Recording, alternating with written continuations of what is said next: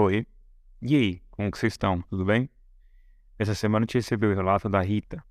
Rita é uma massagista que atua como massagista atualmente e ela lembrou dessa história de uma das clientes dela, a Dani. Dani é uma doutora advogada que está já por volta dos seus 70 anos e ela hoje está aposentada e só curte e colhe os frutos do trabalho que ela teve ao longo dos anos.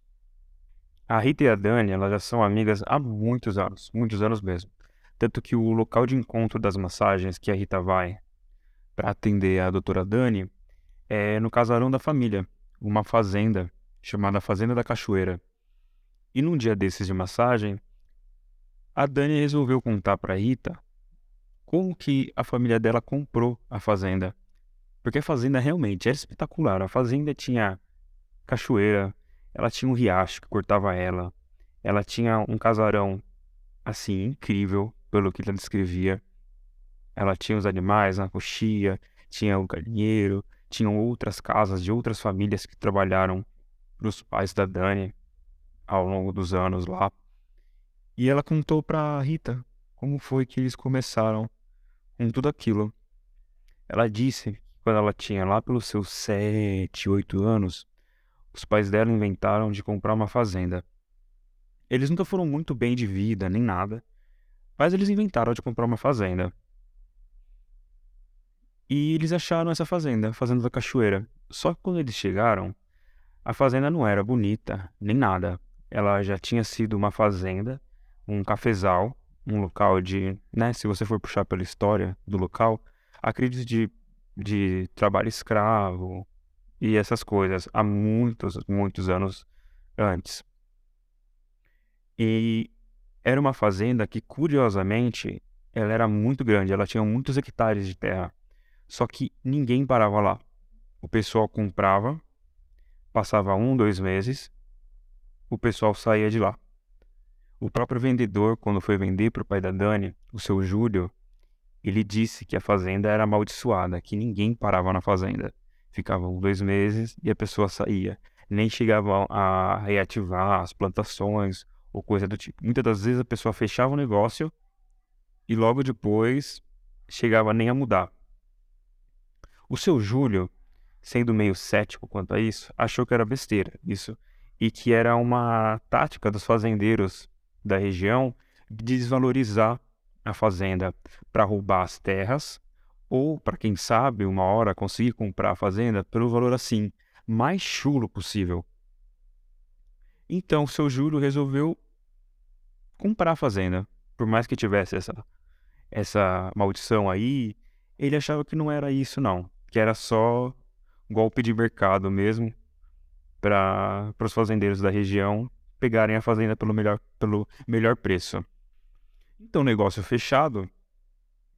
Seu Júlio Dona Dani. Eu acho que eu falei Dona Rita em algum momento, gente. É porque Dani e Rita tá batendo na minha cabeça muito igual, então me perdoa. Seu Júlio bateu o martelo, comprou a fazenda e começou a revitalizar. Quando eles compraram a fazenda, estava tudo bem destruído, bem velho, mato tomando tudo, tomando as coxias, até a parte do, da cachoeira, ela estava bem judiada, coberta tudo pelo mato em volta, era difícil de ver a casa central, né, o casarão da fazenda, era lindo, mas precisava de uma reforma. E aos poucos, os meses foram passando e eles foram se instalando cada vez mais. E aí foi tudo ganhando vida aos poucos. O casarão foi ficando cada vez mais bonito, cada vez mais reformado. As coxias ganharam os animais, ganharam as vaquinhas, cavalo, o galinheiro ganhou vida com as galinhas também. O local foi totalmente revitalizado. Totalmente. E é aí que a gente começa. Juntos aqui, começamos saudando aos que vieram e aos que já foram, aos de ontem, de hoje e talvez amanhã. Meu nome é Alex Hilsdorf, serei sua voz na escuridão. E o clube da meia-noite está oficialmente aberto.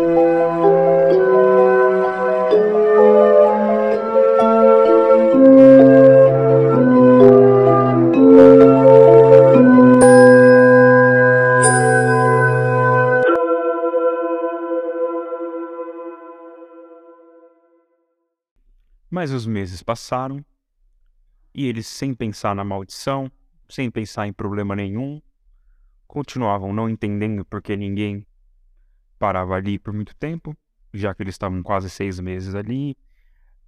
As plantações foram reativadas para consumo das pessoas que moravam ali, o seu Júlio, a família dele e os funcionários que moravam com ele.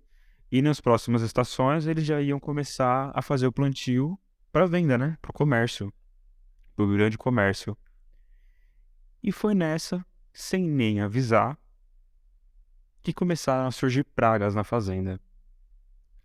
E pragas aos montes. As pragas começaram a atingir as plantações, as hortinhas, as coisas pessoais deles, começou a atingir os bichos, e eram gafanhotos, eram aqueles bichinhos de planta, era lagarta, tudo, tudo.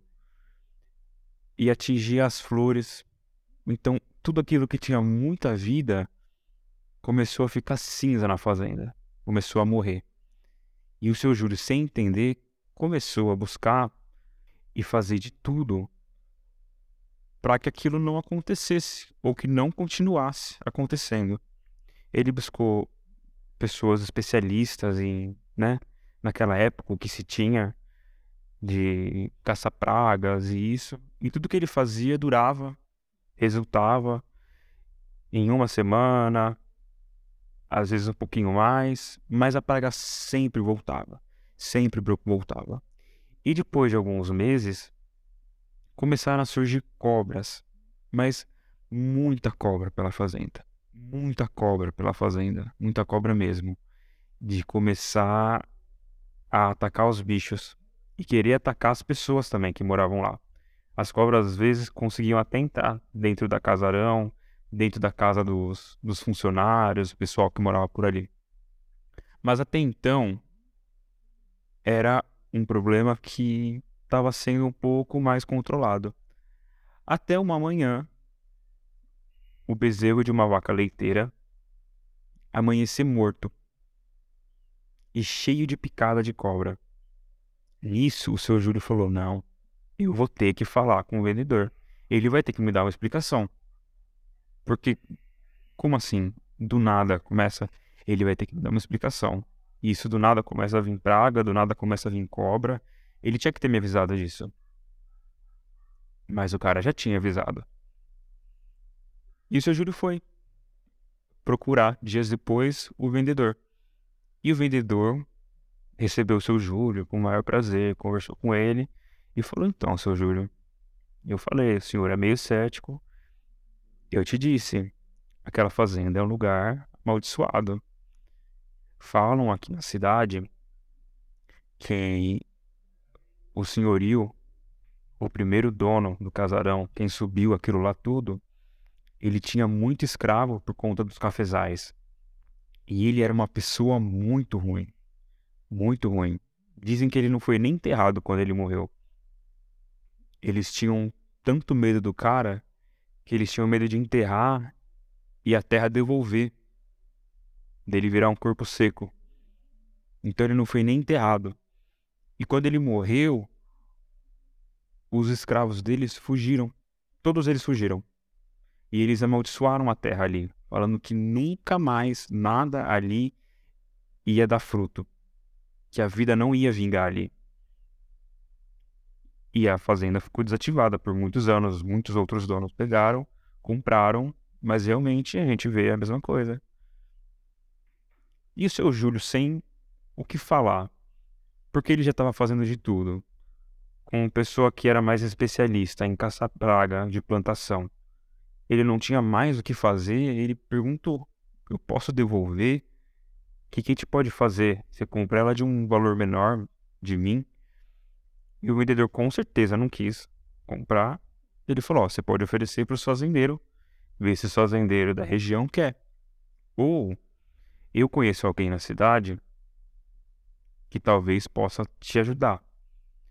Mas não é tão fácil falar com ele assim, porque geralmente tem muita gente, às vezes tem fila na porta dele. É o feiticeiro aqui da cidade, o seu Benê. Ele fica ali no centro. Se o senhor for lá e esperar, Pode ser que ele te atenda. Aí o vendedor passou o endereço do senhor Benê para o seu Júlio, e o seu Júlio, sem ter no que mais acreditar ou a quem recorrer, falou: Quer saber? Eu vou no senhor Benê. Eu vou ver o que, que esse curandeiro, o que, que esse feiticeiro tem para me falar. E o seu Júlio pegou a charretinha dele, o cavalinho dele, e foi em direção ao centro. Ele falou mais ou menos onde ficava, era um lugar meio isolado no centro, mas como o centro era pequeno, era muito difícil você encontrar um barraquinho de madeira, pau a pique, no centro. E ele logo chegou, não andou muito, não. Logo chegou, viu de longe. Ele achou estranho porque o vendedor falou que às vezes tinha fila e estava vazio, vazio, vazio a frente da, da casa do seu Bené. Ele chegou, encostou, né, estacionou a charretinha dele, cavalinho, e foi logo entrando. Ele viu a cabaninha, olhou a cabaninha de cima, para baixo, olhou os portãozinhos da cabaninha que estava quase caindo, uma plaquinha de aluga-se, ali, feita de madeirite. E ele chamou: Ô Benê, tá em casa? Na primeira chamada, lá do fundo, de longe, ele só escuta: Opa, Júlio, entra, tava te esperando. Aquilo deixou o Júlio sem chão. Oh, peraí, como assim? O cara me conhece. Ele se benzeu todo ali e entrou na casa do Benê. Deus foi com ele, eu tenho certeza que naquele momento Deus foi com ele. Ele entrou, abriu a portinha de madeira quando ele chega dentro da casa, no primeiro cômodo, tudo muito escuro, mas ele vê o seu Benê ali, num canto, em cima de um sofá, fumando. A doutora Dani fala pra gente que anos depois, o, o, o Júlio, o pai dela, falou para ela que o seu Benê, ele era deficiente, ele era um deficiente físico. Provavelmente ele era pelo que ela descreveu aqui, ele era é, paralítico, paraplégico. Acho que ele era paraplégico. E ele só mexia a cabeça, ele só acompanhava o Júlio, pai da dona Dani, ele só acompanhava ele com a cabeça e ele só mexia uma mão, que era a mão que ele estava um cigarro fumando. E de resto, ele era uma pessoa meio atrofiada e tinha um pano preto cobrindo parte do corpo dele. Agora, voltando, o seu Júnior se depara com a cena, uma pessoa ali no sofá, fumando, e fala: Ô seu Dané, tudo bem? Boa tarde. Isso o Dané mais escutando do que falando. Então, eu vim aqui, o tal, tal, tal ali o vendedor falou que você podia me ajudar com um caso. Minha fazenda está infestada de praga, não tenho mais o que fazer, não tenho mais a quem recorrer, já fiz tudo que eu podia fazer e se eu não conseguir eu vou acabar vendendo. E é a única coisa que minha família tem. É a fazenda. Se a gente vender a fazenda, a gente não tem pra onde ir. E aí o seu Benê começou a falar. Olha, Júlia, eu sei muito bem de onde você tá vindo. Você tá vindo ali da Fazenda da Cachoeira, né? Fazenda da Cachoeira. Eu conheço muito bem ali. Já fui muito ali. Falar, ali não é lugar bom não, viu? Ali não é lugar bom pra você estar tá com sua família, não. O que, que começou a aparecer ali? Começou a aparecer cobra agora? Você não é a primeira família, não. Mas você tem uma pequenininha, né? Você tem uma criança. Olha, Júlio, amanhã, antes do sol raiar, eu vou aparecer lá. E eu vou te ajudar. Só que eu tenho umas regras que você vai ter que seguir. E todo mundo que vive lá na fazenda vai ter que seguir essas regras. Eu vou chegar antes do sol raiar, sem me anunciar. todo mundo que estiver fora de casa vai ter que entrar e vai ter que ficar de costas para as portas ou janela. Ninguém pode me ver. A casa de todo mundo que tiver aberta vai ter que ser fechada e selada com sal grosso. E a hora que eu acabar, vocês vão saber que eu acabei. No mais, Júlio, é isso. Pode ir. O Júlio virou, pegou a charrete e o burro dele quase que debaixo do braço e saiu dali de dentro. Correu. Mas correu, correu. O bichinho correu. Correu porque acho que não passava Wi-Fi. De tanto que o bicho ficou assustado. Aí o Júlio chegou na fazenda, falou pro pessoal que morava ali o que aconteceu, o que, que eles iam ter que fazer. E o pessoal ficou meio cético, mas como assim? A gente não vai ver o que o cara vai trazer, né? A gente não vai ver o cara chegar, não vai ver o cara sair. O Júlio só pediu, ó, confia, vamos confiar no cara. E a gente não tem outra coisa. É isso, é, é a minha casa, é, que é a, a, vida da minha família, da minha esposa, não tem o que fazer. A gente vai ter que fazer isso, é, é, é nossa última tentativa. O pessoal concordou, quando foi dando mais ou menos umas três da manhã, o pessoal que foi avisado, né, os mais velhos, as crianças todas dormiram no andar de cima, ficaram no andar de cima para não ter perigo, elas nem foram nem comentaram nada com as crianças. Então as crianças ficaram no andar de cima, o pessoal que era mais velho já se preparando lá pelas três, três e meia, quatro horas, já começaram a preparar, circular as casas, os locais onde tinha gente com sal grosso. E já começaram a se recolher para dentro das casas para ficar de costa para a porta, para não ver o Benê entrando. E é aí quando do nada começa a ficar um pouco mais claro e entrar uma neblina por debaixo das portas do casarão. O pessoal ficou a maioria no casarão mesmo. E entrou uma neblina, e aquela neblina ficou até o joelho deles.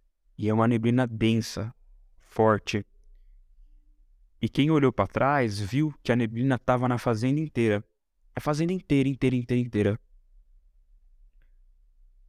Nesse momento,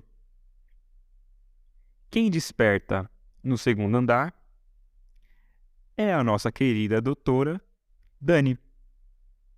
A doutora Dani, as crianças não foram nem avisadas do que, ia, do que ia acontecer, o que elas tinham que fazer, o que elas não tinham que fazer. E quando foi umas quatro e meia, cinco horas, já estava raiando, ela acordou,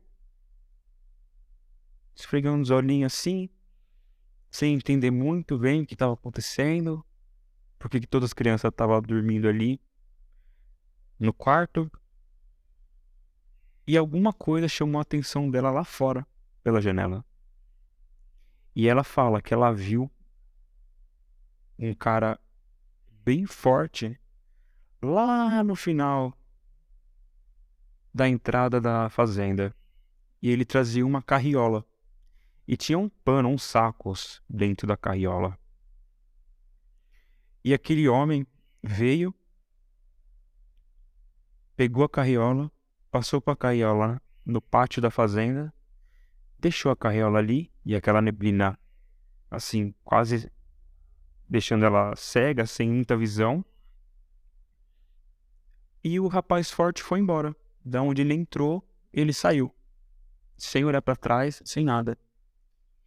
E nisso, ela fala que ela começou a escutar uns cânticos, uma reza, uma voz, um sibilo. E aquilo ficava cada vez mais alto, cada vez mais alto, cada vez mais alto. E de dentro daquela carriola, no meio daquele saco, daquele pano, saiu uma mão. E depois saiu outra e o cântico ia ficando cada vez mais alto. E aí foram saindo os pés. E do nada, sai um ser inteiro e fica em pé. E aquele ser tinha em média uns dois metros e meio, quase três metros. E ele estava coberto com um capuz, um pano preto no corpo inteiro. E aquilo estava parado, mas ela sabia que o som estava vindo daquele ser. Aquele ser vira a cabeça para a doutora Dani. Ela não vê rosto, é só um, uma escuridão dentro daquilo ali. Ela percebe que ela está sendo fitada por ele. O ser abaixa a cabeça e ele continua com os cânticos, continua com os cânticos. E ele começa a gritar os cânticos, a falar cada vez mais alto. E com isso, ela vê emaranhado de cobra, os bichos, tudo assim, se movimentando embaixo daquela neblina. Aquilo vindo de tudo quanto é canto, de tudo quanto é canto, assim. Às vezes vinha que parecia que vinha em bolo. E aquilo chamava, e aquilo falava, e aquilo às vezes falava: venha, venha, venha. E aquilo cada vez mais, assim, cada vez mais agorento, uma coisa assim nojenta. E vinha aos montes aquelas cobras. Imagina um monte de cobra em cima da outra, sabe? E quando ele para o cântico, tudo para ali. E o ser, ele se abaixa, quase ajoelhando. E mesmo baixo, ele ainda era muito alto. A carriola praticamente parecia um carrinho de brinquedo perto desse ser. E o ser falava muito alto para as cobras, para aquelas pragas. Ele falava: Quem vocês pensam que vocês são? Quem permitiu vocês estar aqui? Vocês sabem quem eu sou. Eu tenho autorização de estar aqui. Eu posso estar aqui. Eu fui convidado para estar aqui. E quem vocês pensam que vocês são para vocês virem aqui? eu vou falar uma vez e eu nunca mais vou voltar aqui. Vocês não são bem-vindos aqui. Vocês vão embora. E a Dani falou, quando ele falou isso, porque ele falou alto. Quando ele falou isso, tudo aquilo começou a correr, a sair. E tipo assim, era aquele mesmo monte, aquele bolo de cobra, de bicho, de rato, e era tipo aquele monte de coisa indo embora, assim. Do nada, não deu muito tempo, o pátio da fazenda estava limpo. Não tinha um nada, era só a neblina. Aquele ser levantou, pegou a carriola, colocou a carriola nas costas, virou de novo na direção da Dani, fitou ela e foi embora. Ele pegou a direção da saída da fazenda também. E ela falou que ela foi, indo, foi vendo ele indo embora assim. E quando ele foi sumindo, sumindo, toda a neblina foi indo embora com ele, foi se dissipando. E o pátio da fazenda assim, sem um bicho, sem nada, limpo. Limpo, limpo, limpo. E essa parte da Dani, ela contou pro seu Júlio anos depois, muitos anos depois, pelo menos uns 10 anos depois, ela contou pro seu Júlio que ela tinha visto aquilo. Porque ela ficou com muito medo de apanhar por ter, ter visto aquilo lá. Por mais que as crianças não soubessem, né? O que fosse, que era para fazer, o pessoal daquela época a coisa batia. E mesmo assim, o, o seu Júlio, na época, ele continuava cético do que tinha acontecido ele nunca falou daquilo, nem o pessoal que morava na fazenda. Aos poucos foram indo embora. O pessoal que ficou, pessoal mais velho, não falava sobre aquela madrugada. E nem sobre as pragas, porque as pragas nunca mais voltaram. A fazenda foi super próspera depois daquilo e nunca mais voltou, nunca mais teve. Eles nem viam cobra naquele lugar. E o seu Júlio, algumas semanas depois, vendo que estava tudo bem, que tudo tinha aparentemente passado, lembrou de falar com o vendedor que estava tudo bem, agradeceu pela, né, falar do seu Benê, perguntou como o seu Benê estava. E o seu vendedor falou: Olha, falar bem a, a verdade pra você, eu não conheço o seu Benê. Seu Benê é só uma pessoa que a gente fala aqui da cidade. Vai lá e vê como que ele tá, fala com ele, né? Seu Júlio agradeceu só e foi. Pegou o, carro, o burrinho dele, a charretinha dele e foi lá agradecer seu Benê. Quando ele chega na onde seu Benê mora, não tem nada. Não tem casinha, não tem barraquinho, não tem muro, não tem nem plaquinha de aluga-se mais. Nada. Seu Benê simplesmente desapareceu.